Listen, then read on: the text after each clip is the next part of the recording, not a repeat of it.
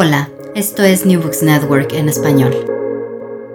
Bienvenidos a este episodio de NBN en español, la sección hispana de New Books Network. Esta entrevista cuenta con el apoyo del Semillero de Investigación en Literatura Latinoamericana, SILAT, de la Pontificia Universidad Javeriana. Mi nombre es Iván Espinosa Orozco y junto a mi colega Felipe Toro tenemos el gusto de conversar con el profesor Rubén Gallo, con quien estaremos hablando sobre su libro Proust's Latin Americans, publicado en el 2014 por Johns Hopkins University Press y traducido al español como Los Latinoamericanos de Proust de la editorial Sexto Piso. Rubén Gallo es el profesor responsable de la cátedra Walter Carpenter Jr. en estudios de lengua, literatura y civilización hispanoamericana en la Universidad de Princeton. Doctor en literatura comparada de la Universidad de Columbia, entre sus obras podemos destacar Mexican Modernity, The Avant-Garde and the Technological Revolution de 2005, traducido al español como Máquinas de Vanguardia, Freud's México de 2010, publicado en español por el Fondo de Cultura Económica bajo el título Freud en México, Historia de un Delirio, Teoría y Práctica de La Habana en el 2017, así como un par de libros sobre la cultura visual mexicana. New Tendencies in Mexican Art, publicado como Las Artes de la Ciudad, ensayos sobre la cultura visual de la capital, y The Mexico City Reader, titulado México DF, Lecturas para Paseantes en Español, ambos publicados en el 2004. Asimismo, recientemente publicó Conversación en Princeton junto a Mario Vargas Llosa y también escribió junto a Ignacio Padilla, Heterodoxos Mexicanos, una antología dialogada. Buenos días, buenas tardes, buenas noches, Rubén. Buenos días, buenas tardes, buenas noches, Felipe. Gracias, muchas gracias. Entonces, eh, entremos en materia. Bueno, este libro, Proust's Latin Americans, que como dije antes fue publicado en el 2004, hace parte de un proyecto más grande que te lleva al mundo europeo y específicamente en el caso de Proust al mundo francófono. Entonces queríamos preguntar, profesor, eh, ¿cómo se relaciona este libro, Proust's Latin Americans, con Freud's México, que en cierto modo completan las dos figuras fundamentales para entender esa relación entre el deseo y el inconsciente que en cierta medida es como una bisagra entre el siglo XIX y el XX. Sí, bueno, antes que nada, muchas gracias por la invitación, qué gusto verlos y, dialogar con ustedes. Eh, recuerdo aquel encuentro tan lindo que tuvimos en Georgetown en tiempos prepandémicos que ahora parece hace mucho tiempo. Bueno, les cuento, el libro em, Los latinoamericanos de Proust, eh, como, como bien dices, Iván, es parte de un proyecto más amplio eh, en que a mí me interesa investigar los puentes y los intercambios entre la cultura de América Latina y la cultura europea, eh, y en especial la cultura francesa, que es la que conozco mejor, pero en el caso de Freud también la cultura alemana, austriaca.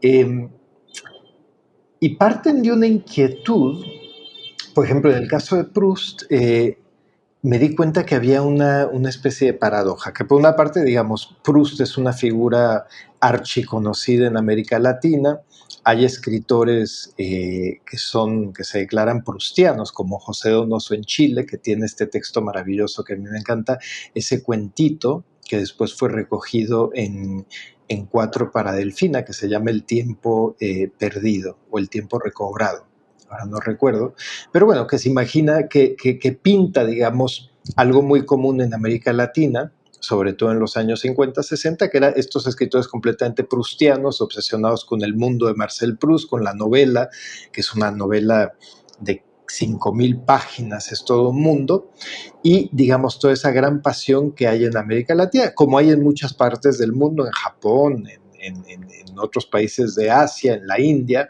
por esa figura que es Marcel Proust. Y entonces yo me di cuenta que había una especie de, laguna, porque bueno, por una parte están todos estos escritores eh, latinoamericanos, eh, amantes de la obra de Marcel Proust, admiradores del escritor Marcel Proust, y por, y por otra parte, digamos, lo que faltaba era un estudio de cómo Proust miró América Latina. Esa pregunta a mí me interesó. Es decir, tenemos muchos ejemplos de escritores como incluso el, propio Octavio Paz, uno de sus textos de juventud, que está recogido en un librito que se llama Primeras Letras, que publicó la editorial Vuelta en los años 90. Eh, uno de sus primeros textos, cuando tenía 20 años o incluso menos 19, es sobre Marcel Proust. ¿no? Entonces hay muchos ejemplos, digamos, de cómo escritores como Octavio Paz, como José Donoso, como Lezama Lima, eh, miran a Proust, qué es lo que ven, qué es lo que encuentran en ese mundo, en el mundo de Francia de la Belle Époque, pero lo que no teníamos era, digamos, una discusión de, ¿y Marcel Proust? Digamos, ¿qué era lo que él veía cuando pensaba en América Latina? Eh, leía algún escritor latinoamericano, había muchos, muchos latinoamericanos en París, digamos, estaba en contacto con algunos. Me interesó esa pregunta, ¿no?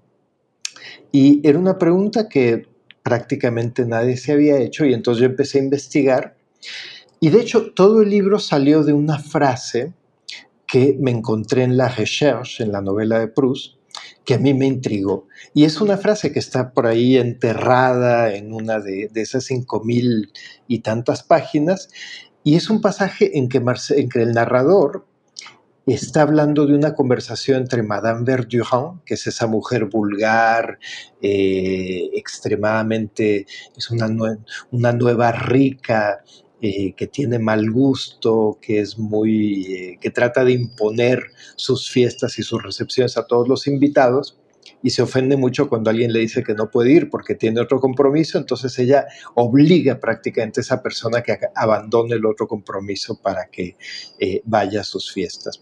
Y entonces en una de las conversaciones que el narrador em, transcribe de Madame Verdurand, ella está hablando con su esposo, digamos, los dos franceses, franceses clase medieros, eh, sin mucho interés. Y entonces el narrador dice, bueno, que dijeron tal cosa, y llega un momento y dice, pero ahí Madame Verdura pronunció una palabra que yo no puedo eh, reproducir aquí porque es una de esas palabras es, eh, en, un, en, el lenguaje secreto que a veces se habla en las familias.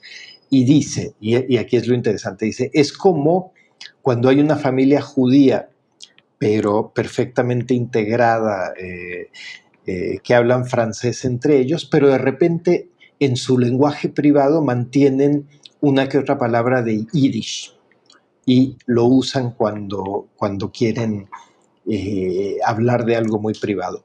O esas familias provinciales que vienen, que tienen orígenes en el campo, en lugares donde se habla un dialecto, un patois, como lo llama Proust. Sé que ya también llevan muchas generaciones en París, pero de repente cuando está hablando entre ellos, vuelve a surgir una palabra del patois que ya no hablan, pero que quedó eh, ahí. O el tercer ejemplo que da, dice, como esas familias latinoamericanas que llevan mucho tiempo en París, varias generaciones, y cuando están hablando entre ellos, de repente puede aparecer una palabra de español, que es una lengua que ya no se usa.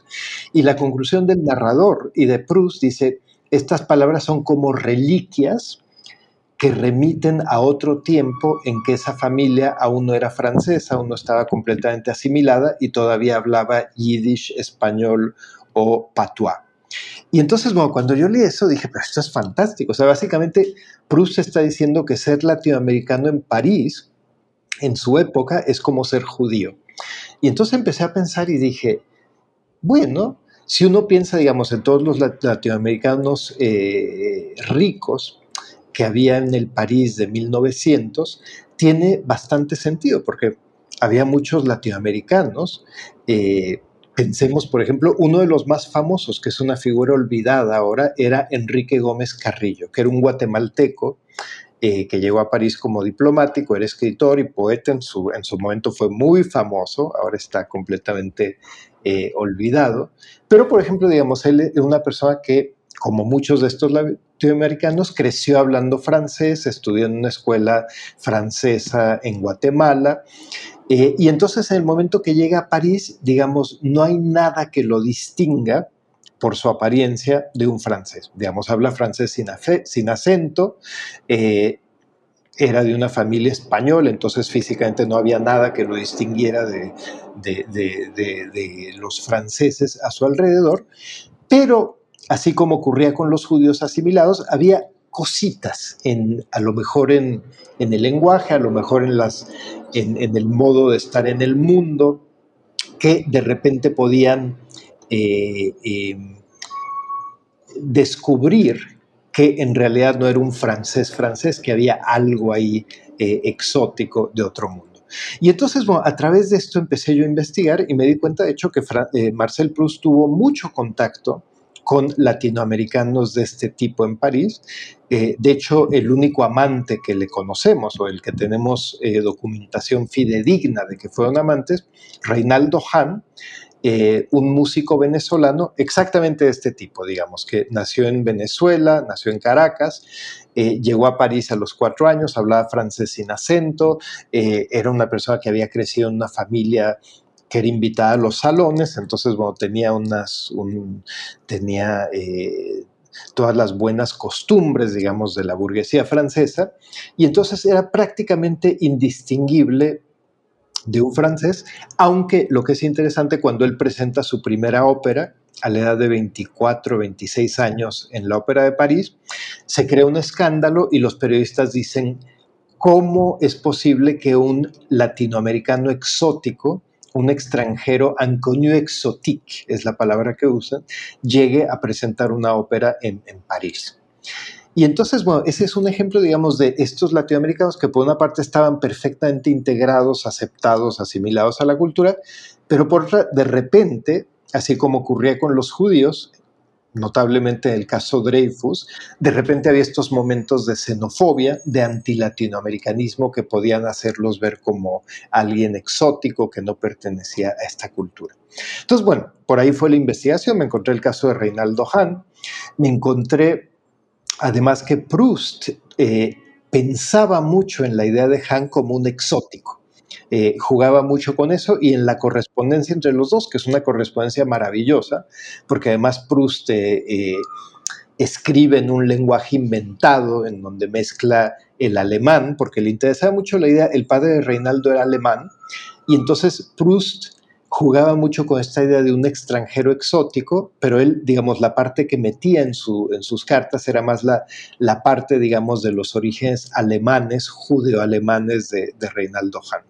Entonces Proust le escribía en un lenguaje que era como una especie de, un francés eh, abigarrado de germanismos, una cosa muy divertida, muy, muy, muy loca muy distinto al Proust que conocemos por sus novelas, digamos que es un Proust que escribió un francés impecable, perfecto, eh, armonioso. Pero bueno, además de Reinaldo Hahn fueron saliendo otras figuras. Eh, Ramón Fernández, que fue un crítico muy importante en los años 20, 30, eh, murió justo antes del final de la guerra, en el 44, eh, un crítico joven, brillante, cosmopolita, amigo de T.S. Eliot, eh, que escribió uno de los primeros libros importantes sobre Proust, y que de hecho era mexicano, aunque renegaba de sus orígenes. Él, él, él nació en París de padre embajador mexicano, y como ocurría en esa época, digamos, él, eh, sus primeros años de vida, de hecho hasta los 18, 19 años, era ciudadano mexicano, porque en esa época nacer en París, digamos, no garantizaba eh, la ciudadanía francesa. Entonces, aunque él era mexicano, de jure, eh, nunca tuvo interés en, en México ni en la literatura mexicana. Alfonso Reyes, coincidió con él en París cuando Alfonso Reyes llega de embajador mexicano y Alfonso Reyes le insistió mucho, dice, mándenos para la revista Contemporáneos recuerdos, algún texto donde hable de su familia mexicana, pero eh, Ramón Fernández no tenía ningún interés. De hecho, escribía su nombre sin acentos, que es muy curioso. Y recuerdo que cuando hicimos el libro, sobre todo en México, con sexto piso, fue todo un tema porque el editor le ponía los acentos a Ramón Fernández, como debería de ser dado que es un mexicano, y de hecho yo tenía que quitárselos porque en, toda su obra publicada Ramón Fernández nunca usó los acentos, y de hecho él insistía que su nombre no era Ramón Fernández, era Ramón Fernández. Y Proust lo quería mucho, de hecho era el, el Proust lo conoció en su lecho de muerte, digamos, en sus últimos años, cuando Ramón Fernández era un crítico joven, de 20 años, entusiasta, y Proust lo invitó varias veces a que viniera eh, eh, a su casa hablar con él mientras Proust enfermo estaba entre las sábanas. Y de hecho es muy curioso porque en las cartas, en la correspondencia de Proust, eh, Proust siempre se muestra un poco desilusionado de que Ramón Fernández no fuera más guapo, de que no fuera un, un latino guapo, sexy de 20 años. Resulta que era un señor, digamos, un muchacho que vivía en las bibliotecas y no tenía nada de, seductor. Pero bueno, fueron apareciendo otros, Reinaldo Hahn, Ramón Fernández, eh, una figura que a mí me, le tengo mucho cariño, que es Gabriel Iturri, que es el único pobre, digamos, de ese grupo de latinoamericanos de Proust. Todos los demás, digamos, era el típico caso de una familia eh, del fin del siglo XIX, de mucho dinero, digamos, que eran ya familias afrancesadas incluso antes de llegar a Francia, ¿no? Y el único pobre es Gabriel Iturri, que era un muchacho que nació en un pueblo polvoriento, ni siquiera era pueblo, era, como decimos en México, era una ranchería, un lugar que se llama La Yerbabuena, cerca de Tucumán, en el norte de la Argentina, un lugar dejado de la mano de Dios. Yo estuve ahí y dije, ay Dios mío, pero ¿cómo este muchacho de aquí llega a París? Y entonces ese muchacho, digamos, que no estudió, que no era de una familia rica, que no conocía a nadie, él soñó, como tantos latinoamericanos de esa época, con llegar a París y vivir en palacios, en ese mundo de, ensueño, digamos, que aparece en, en, retratado en la obra de los poetas modernistas, la obra de Rubén Darío, de Julián del Casal, eh, de Gutiérrez Nájera, de, de Silva. Eh, y entonces, bueno, es lo que en Cuba se llama un sueño guajiro. ¿no? Digamos, un sueño que parecería imposible cuando uno ve dónde nació este niño, sin dinero, sin familia importante, sin nada, pero resulta, tuvo una historia increíble que da para una novela, que un día se apareció por Tucumán un cura inglés, un sacerdote católico inglés, es un personaje maravilloso, Kellen Vaughan. Y este señor Kellen Vaughan eh, recorría la América Latina desde México hasta, hasta Buenos Aires con un proyecto completamente enloquecido. Él eh, hacía colectas, digamos, se reunía con toda la burguesía, eh, los industriales, la gente más pudiente de todos estos países, países, y él les pedía dinero para un proyecto que obviamente fracasó, que era reconvertir a Inglaterra al catolicismo. Y era muy divertido porque él les contaba dos o tres cosas que horrorizaban a toda esta gente bien pensante, burgueses, católicos de la América Latina. Les decía, pero ustedes se dan cuenta, dice, desde, desde Enrique VIII, dice, ustedes saben que cada rey de Inglaterra, digamos, en, el en la coronación, como parte de la ceremonia de coronación, dice, tiene que abjurar la religión católica como, como una superstición. Y esto es cierto, digamos, era parte de, de, la ceremonia de coronación y eh, rechazar la nefasta influencia del Papa y de Roma. Entonces, bueno, estas familias que eran decían, decían, pero qué horror, qué cosa. Después él les contaba que durante eh, varios siglos ser católico en Inglaterra eh, significaba ser un traidor. Y de hecho había pena de cárcel para los, y en algún momento pena de muerte para los católicos. Y esto hizo que los ingleses fundaran colegios católicos en Portugal, en España, en Italia, en Francia, digamos, en todos los países católicos, para que el catolicismo inglés no desapareciera y se volvió algo, digamos, que era casi como, como underground, ¿no? Como una cosa, digamos, resistía el catolicismo inglés, pero a pesar de todas las interdicciones de las leyes de todo. Entonces, cuando Kennel Von contaba todo esto, la gente se horrorizaba y los ricos de México, de Buenos Aires, de Santiago de Chile, eh, de, de, Guatemala, abrían sus monederos y le daban una cantidad de dinero impresionante que este señor se gastaba básicamente en viajes y en cosas locas, como por ejemplo, un día se aparece este muchachito que tendría 17, 18 años, que era muy lindo, Gabriel de Iturri, de Iturri en Tucumán, y este señor decide llevárselo a Portugal y ponerlo en una de esas escuelas católicas inglesas. Pero este muchachito era muy vivo y entonces no duró en esa escuela, en ese internado, ni cuatro meses y se escapó y llegó a París. Y entonces, bueno, nos imaginamos, claro, pero ¿cuánta gente como él no llega a París con ese sueño de vivir en un mundo de palacios, de príncipes, de tantas cosas, y acaba si no en la calle, por lo menos en una buhardilla, en un chambre de bon sin calefacción, eh, maldiciendo el momento en que se le ocurrió llegar a París, que de hecho es la experiencia que Donoso cuenta en ese, en ese cuentito, El tiempo perdido. ¿no? Es básicamente un chileno, un escritor chileno joven que recibe una beca a París para ir a París y cuando llega a París acaba comiendo en una cafetería una sopa inmunda, viviendo en un cuartito sin calefacción y la única gente que conoce son otros latinoamericanos becados igual que él, que están igual de eh, muertos de hambre. ¿no? Pero hecho, Iturri es una cosa impresionante porque llega a París y a las dos semanas ya era amante de un conde. Eh, que después deja para vivir con el conde Robert de Montesquieu, que era una de las figuras que fascinaban a Proust, uno de los hombres más aristocráticos. Era tan aristocrático que se burlaba de los aristócratas de la época de Napoleón y decía, bueno, esa gente tiene 100 años con sus títulos, yo tengo mil.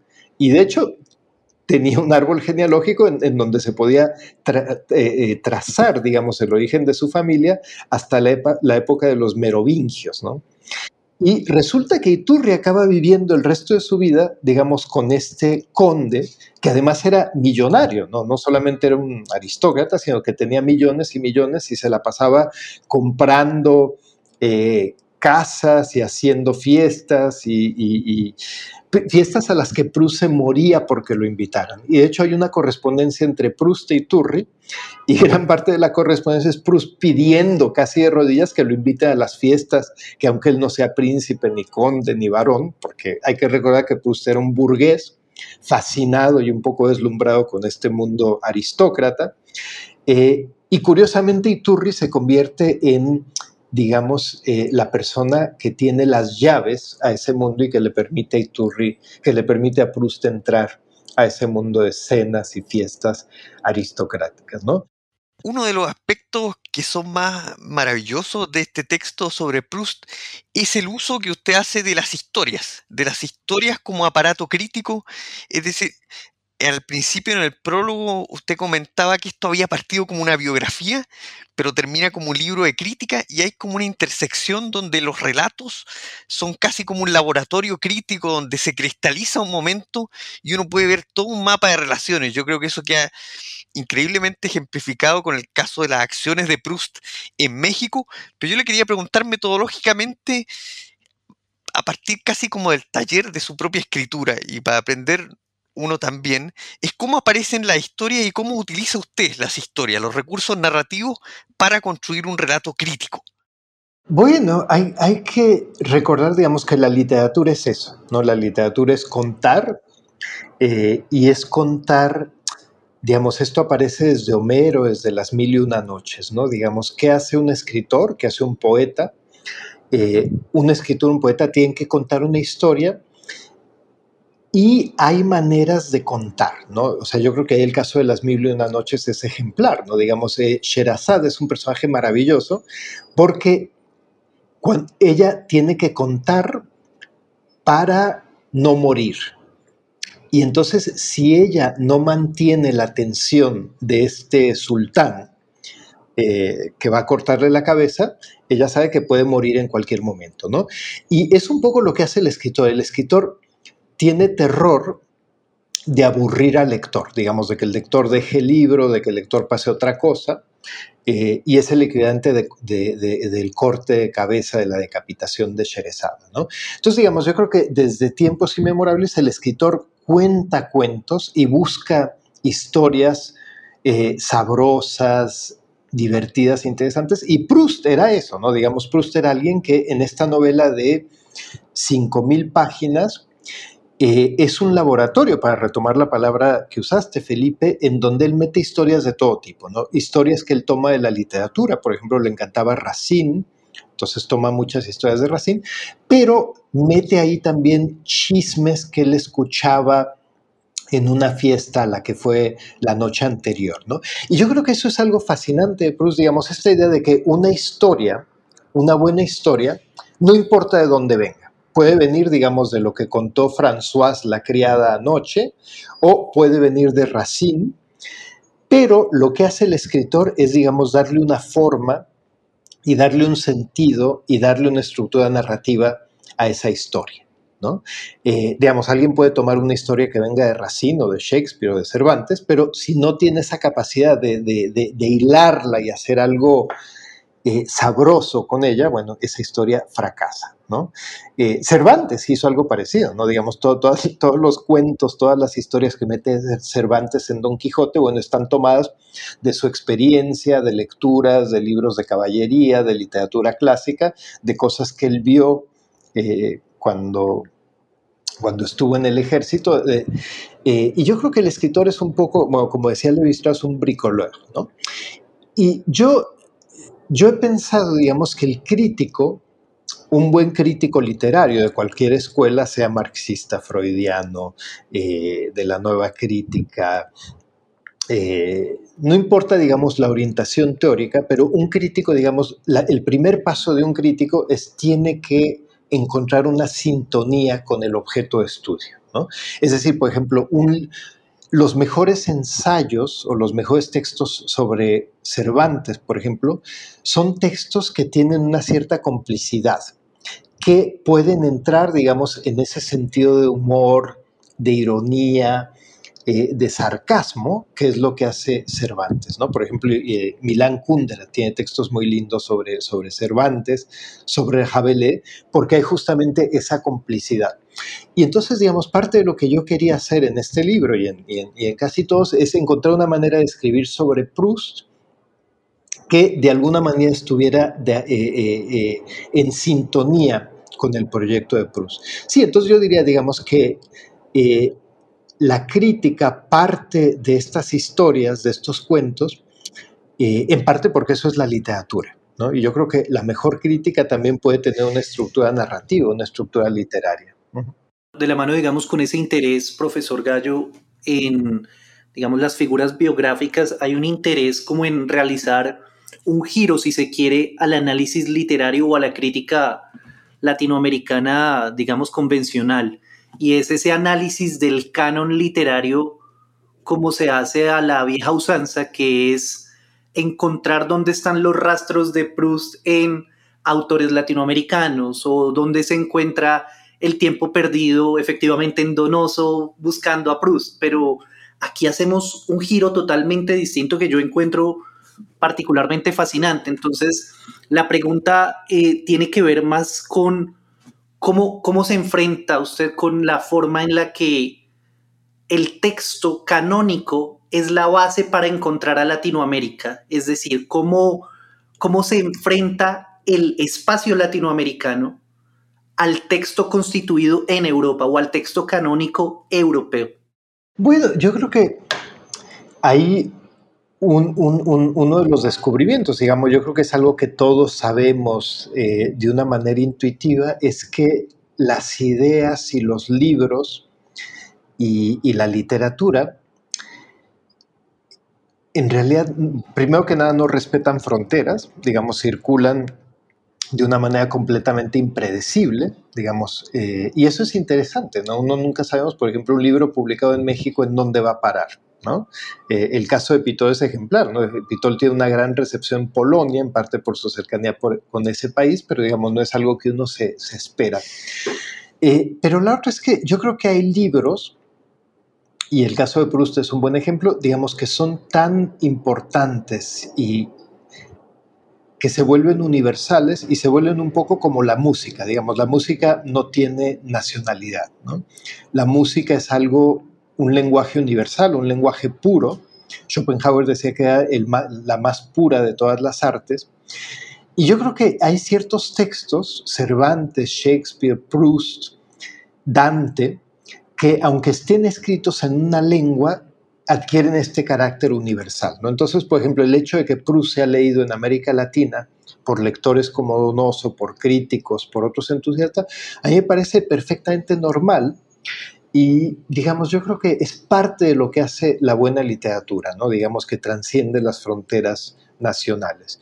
Y parte de lo que a mí me interesa en proyectos como este o como el de Freud es simplemente hacer un mapa, un, un rastreo de cómo fue esa circulación. ¿no? El, libro de Freud es un poco distinto porque eh, la idea es, bueno, ver cómo fue leído Freud en México, aunque hay una parte en que me interesa también, digamos, qué pensaba Freud de México.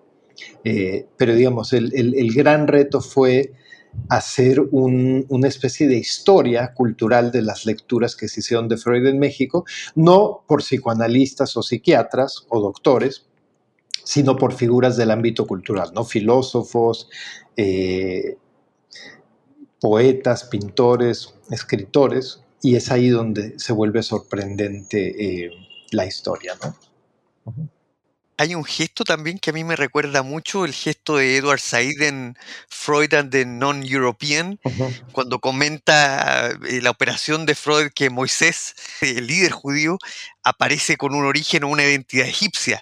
A mí me parece que hay algo de esto también de Proust, que en un momento es la persona que no habla otra lengua, eh, el gran escritor francés, de pronto, por medio de todas estas redes, aparece convertido en un latinoamericano aparece extrañado de sí mismo. Sí, Sí, sí, de hecho yo creo que em, no es nada sorprendente, sobre todo para nosotros que somos latinoamericanos, digamos, pensar en Proust como un autor latinoamericano, ¿no?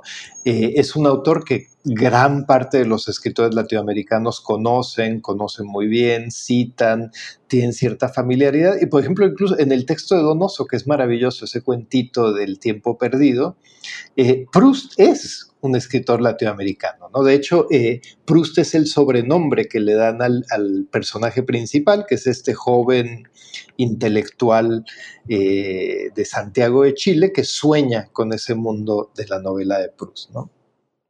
Aprovecho de, hacer otra pregunta. Eh, este gesto también hay, hay uno, una de las cosas que caracterizan tus libros es que tú te apropias también de los gestos autoriales de los mismos autores, como en, en el libro de Freud aparecen estos subcapítulos Free Associations y en Proust también aparecen los paperol. Eh, te quería preguntar por ese gesto también lúdico del crítico, pero que también eh, puede ser eh, paródico, pero también hay algo como de la enseñanza del maestro que se retoma y se devuelve. Sí, de hecho, em, sí, yo creo que eso es parte, digamos, de mi idea, que la crítica siempre tiene que encontrar una manera de estar en sintonía con el, con el objeto de estudio, ¿no? Es decir, si uno, si uno va a escribir sobre un autor como Vallejo, como Fernando Vallejo, que es irreverente, eh, sarcástico, hay que encontrar un lenguaje crítico que esté un poco, digamos, en en esa onda, ¿no? Yo creo que un texto sobre Vallejo, que de hecho hay muchos, ¿no?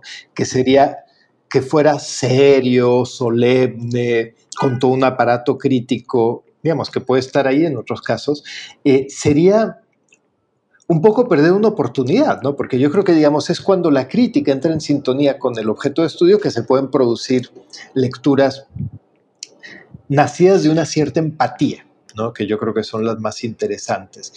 Y entonces, bueno, sí, digamos, parte de lo que yo he querido es eh, tratar de entender, digamos, el mundo de escritores como Proust o como Freud y tratar de entrar en él eh, de alguna manera. De hecho, en el caso de Proust me ocurrió algo, algo, algo curioso, que ahora entiendo, eh, que yo diría que de todos mis libros fue el que más me costó, el que más padecí mientras lo estaba escribiendo. Eh, Freud en México, por ejemplo, fue un goce escribirlo, fue una cosa eh, muy bien estructurada, digamos, yo tenía esta pregunta, ¿cómo fue leído Freud en México? Tenía a Octavio Paz, a Frida Kahlo, a Samuel Ramos. Fue un proceso muy fluido, muy bien estructurado y que tuvo un comienzo y un final, digamos, y que disfruté de peapa. El libro de Proust fue una tortura. Eh, desde el principio, y incluso, incluso en el momento de publicarlo, todo, todo fue complicado, todo fue eh, doloroso. Y ahora me doy cuenta que en realidad esa es la experiencia que tuvo Proust cuando escribió La Recherche. Digamos que para él también fue una tortura, fue un proceso que no terminaba, eh, que se imaginaba que le iba a tomar un año, tomó, tomando, le tomó el resto de su vida, no llegó a terminarlo antes de morir. Y bueno, yo creo que eh, afortunadamente yo no llegué a esos extremos, pero digamos, esta idea de un proyecto de escritura eh, como algo que cuesta trabajo, que no tiene una forma bien definida, que puede ir por otras partes, eh, que causa mucha ansiedad, bueno, es una experiencia, es la experiencia prustiana de la escritura, ¿no? Entonces, bueno, también en ese sentido, eh, yo creo que sí hubo una especie de contagio de Proust cuando escribí este libro. y digamos, en esa experiencia dolorosa, eh, que finalmente se encuentra como en la, en la escritura y donde se encuentran esos puentes, digamos, entre Rubén Gallo, escritor, y Marcel Proust, escritor también. Ah, hay un interés constante en los latinoamericanos de Proust por encontrar una narrativa cosmopolita, si se quiere, pero ese cosmopolitismo se logra a partir de nexos muy eróticos, nexos muy mediados por la, la idea del amor, con todos estos personajes en Proust? ¿Cómo, cómo observa eh, esa, esa conexión entre el cosmopolitismo y el lenguaje erótico o el lenguaje amoroso a lo largo de, de tanto Proust's Latin Americans como en la obra de Proust per se? Sí, de hecho, em, hay, hay, un texto, eh, un libro muy lindo de Julia Kristeva, la crítica búlgara, cosmopolita, bueno, que ha hecho toda su carrera en París y en francés, eh, que se llama Étranger à nous-mêmes. Eh, eh, en inglés es Strangers to Ourselves, en español debe ser algo así como extraños hacia nosotros mismos o algo, extranjeros hacia nosotros mismos. Y es un texto, bueno, en donde ella habla también desde un punto de vista, aunque no es explícito, autobiográfico, porque ella es eh, uno de estos intelectuales cosmopolitas, pero ella dice que cuando, digamos, alguien tiene que dejar su país, su lengua, su familia, su contexto cultural, el mundo que conoce, para vivir en otro lugar, sé que eso puede ser vivido de dos maneras distintas, ¿no? Hay gente que lo vive como un trauma, como una especie de ser arrancado de un mundo eh, en donde pertenecía y perder, ¿no? Perder la patria, perder la lengua, perder la familia, perder el contexto cultural. Y hay gente, digamos, que nunca se recupera de eso, ¿no? Y que vive, digamos, el resto de su vida como, como un exiliado eh, que vive el destierro como algo doloroso. Pero dice que también hay otro tipo de extranjeros, que es la gente que llega a un nuevo país y es casi como un niño en una juguetería o una dulcería, ¿no? Que de repente, bueno, se fascina con una lengua nueva, es un juego aprenderla, eh, un contexto cultural completamente distinto y nuevo que hay que aprender también. Y eso produce un goce y una especie de, sentimiento de triunfo, ¿no? de, poder de poder llegar a dominar no solamente un idioma extranjero, sino un contexto cultural nuevo. ¿no? Y el ejemplo de un intelectual como ese sería la propia Julia Kristeva, pero también, digamos, tanta gente como Samuel Beckett, como, como Ionesco, que llegaron a Francia como extranjeros, o el mismo Reinaldo Hahn, ¿no? Y estuvieron maravillados, felices de estar ahí y aprendieron francés, e hicieron su obra en ese nuevo contexto. Entonces yo creo que ese tipo de cosmopolitismo tiene un elemento de amor que es muy importante porque lo que hay es un amor no solamente por el nuevo país, por la nueva lengua, por el nuevo contexto, sino por la idea de lo otro profesor Gallo, a mí me, me, dio la impresión cuando estaba leyendo, una de las sorpresas que me llevé con este libro es que parecía unir el mundo del modernismo latinoamericano, el mundo de, del círculo de Darío, con el modernismo o con el modernismo del norte. Hay algo ahí que pareciera que estos dos mundos se cruzan. Eh, sí, bueno, yo diría que em, todas estas fronteras, digamos, norte, sur, este, oeste, América Latina, Europa, eh, para los escritores y para los intelectuales y para la gente, digamos, que está en el mundo de la cultura, en realidad son fronteras franqueables, digamos. La mayoría, y, por ejemplo, todos estos latinoamericanos que, que aparecen en el mundo de Proust, es gente que cruzaba fronteras sin parar digamos, Reinaldo Hahn, por ejemplo, él hablaba francés, español, alemán, y su mundo era básicamente, él podía ir a, casa de sus tíos en Hamburgo, hablar en alemán, regresar a casa, hablar en español con su madre, eh, ir a ver a Proust y hablar en francés. Y entonces, digamos, yo creo que hay una especie de, eh, fluidez en el paso de una lengua a otra, de una frontera a otra, de un ámbito cultural a otro. Bueno, eh, profesor Gallo, un par de preguntas a manera de cierre. Eh, en este momento, ¿qué ha leído o qué está leyendo que le pueda recomendar a la audiencia? Y por otro lado, ¿en qué está trabajando actualmente para que sigamos un poquitito su, su carrera actual? Sí, eh, mira, acabo de terminar, ayer terminé un libro que me impresionó mucho, que les recomiendo. Es un libro de Bárbara Jacobs, la escritora mexicana, eh, de origen libanés, y es, su último libro que se llama Días de tu vida. Y es un libro muy impactante. Eh, es un libro, su hermana, Patricia, fue una persona, digamos, que tuvo una vida muy rica como agente cultural. Ella era una persona, digamos, que organizaba eventos, preparó un diccionario, por ejemplo, sobre la comunidad libanesa en México, sobre eh, inmigrantes libaneses a México. Y Patricia Jacobs murió de cáncer en el 2000, por ahí del 2015. Y entonces resulta que antes de morir le pidió a Bárbara que ella transcribiera una especie de autobiografía que ella iba a dictarle. Eh, y entonces, como Bárbara grabó durante muchas sesiones esta autobiografía de Patricia Jacobs y ahora la publica como este libro que se llama Días de tu vida. Pero es un libro muy, a mí me, me, me, me estremeció porque es un libro escrito desde el filo de la muerte, digamos, en las últimas horas de vida de, una mujer que siempre siempre fue alguien llena de vida, llena de optimismo, de alegría, eh, divertida, emprendedora. Y es un libro en que el lenguaje mismo, digamos, la forma del lenguaje mismo refleja eh, esa agonía. ¿no? Es un lenguaje que no tiene mayúsculas, en que la, la puntuación es muy extraña, así como es extraño, digamos, el ritmo de un lenguaje agónico. Eh, y es un libro, digamos, en que en 150 páginas ella repasa su vida y se despide del mundo. Pero bueno, me, impresionó mucho. Eh, es un libro que curiosamente termina siendo joyciano, ¿no? Por toda la asociación de ideas, por el lenguaje, por la, eh, la fragmentación. Y, lo recomiendo. Bueno, ¿y en qué estoy trabajando? Bueno, ahora estoy terminando un libro sobre la arquitectura moderna de Cuba, en los años anteriores y posteriores a la revolución, que publicará la editorial Arquine de Ciudad de México en, unos meses. Y bueno, es un libro que eh, en estos meses pandémicos me ha metido mentalmente en La Habana de los años 50 y 60. Muchísimas gracias, profesor Rubén Gallo, por esta conversación y por el lujo de poder reunirnos alrededor de Proust. Bueno, gracias a ustedes. Un gusto en conversar con, con ustedes. Y a ustedes los invitamos a continuar escuchando los episodios de nuestro canal de literatura y estudios culturales en la red de NBN en español, así como todos los canales de New Books Network.